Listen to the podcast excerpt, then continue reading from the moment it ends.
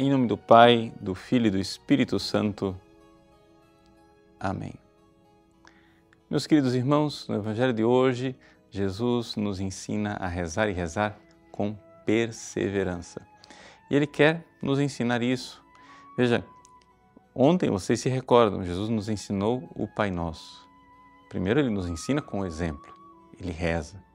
E Jesus o próprio Jesus, Deus que se fez homem, reza perseverantemente, ele está a todo momento rezando. Agora, ele, depois de ensinar o Pai Nosso, nos ensina que nós precisamos insistir. Pedi e recebereis. Batei e abri-se-vos-á.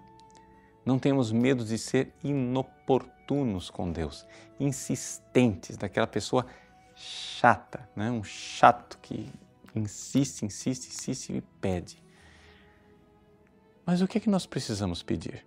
Bom, na parábola, ali, o amigo que bate na porta e insiste está pedindo um pão. Nós temos um pão para pedir a Deus, assim como Jesus nos ensinou no Pai Nosso. O pão de cada dia nos dai hoje. Mas este pão é, sobretudo, um pão espiritual, ou seja, a graça de Deus. Jesus conclui dizendo assim: se vocês que são maus, vocês que são pecadores, dão coisas boas aos filhos de vocês, quanto mais o Pai do céu não dará o Espírito Santo àqueles que pedirem. Então, qual é a conclusão que nós podemos tirar deste Evangelho? Vejam só. Deus, Deus quer que nós sejamos família com Ele no céu. Ele é nosso Pai. Ele quer que nós estejamos em profunda comunhão com Ele que nós nos entreguemos a Ele, sejamos uma família é, totalmente unida. Mas Ele não vai nos obrigar a isto. Problema. Para nós nos unirmos a Deus, nós, seres humanos, não damos conta. Nós não conseguimos, nós precisamos do auxílio da graça, nós precisamos do Espírito Santo. E por que, é que nós precisamos do Espírito Santo? Por uma lei básica e fundamental. Tudo que se move é movido por alguma coisa. O organismo animal, ele é movido pelo prazer. Nós temos um organismo animal.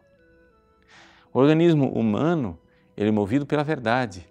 Nós temos um organismo humano. Mas tanto o impulso animal como o impulso humano de busca da verdade, como por exemplo os virtuosos filósofos da antiguidade, eles não são suficientes para fazer com que nós sejamos unidos a Cristo, configurados a Ele de tal forma que a gente possa chegar e dizer assim: eu vivo, mas não sou mais eu quem vivo, é o Cristo que vive em mim. E eu possa olhar para o céu, movido pelo Espírito Santo, e dizer assim: Abba, Pai. Isso é ser família de Deus. Isso é fazer parte desta família trinitária. Ou seja, o Espírito Santo vem, nos transforma no Cristo e nós podemos ir para o Pai. Pois bem, tudo que se move é movido por alguma coisa. Se o organismo animal não é capaz de me fazer filho de Deus, se o organismo humano não é capaz de me fazer filho de Deus, eu tenho um organismo sobrenatural, um organismo divino que está em mim, que foi implantado em mim no dia do meu batismo, que me fez filho de Deus e que começou o processo de me transformar como filho de Deus. Mas Deus não vai fazer violência com ninguém. Ele quer que você, na vida de oração, perseverante, constante, vá se abrindo aos suaves impulsos da graça. Deus não está no terremoto, não está no furacão, não está no fogo, como diz o profeta Elias, ele está na brisa suave. Mas para a gente ser movido por esta brisa suave, nós precisamos da perseverança constante, de termos uma vida interior, uma vida íntima, de tal forma que a gente vai apagando os apelos né, do organismo animal, de tal forma que a gente possa ser impulsionado pelo Espírito Santo e por Deus. Essa é a necessidade de uma vida de oração que seja perseverante.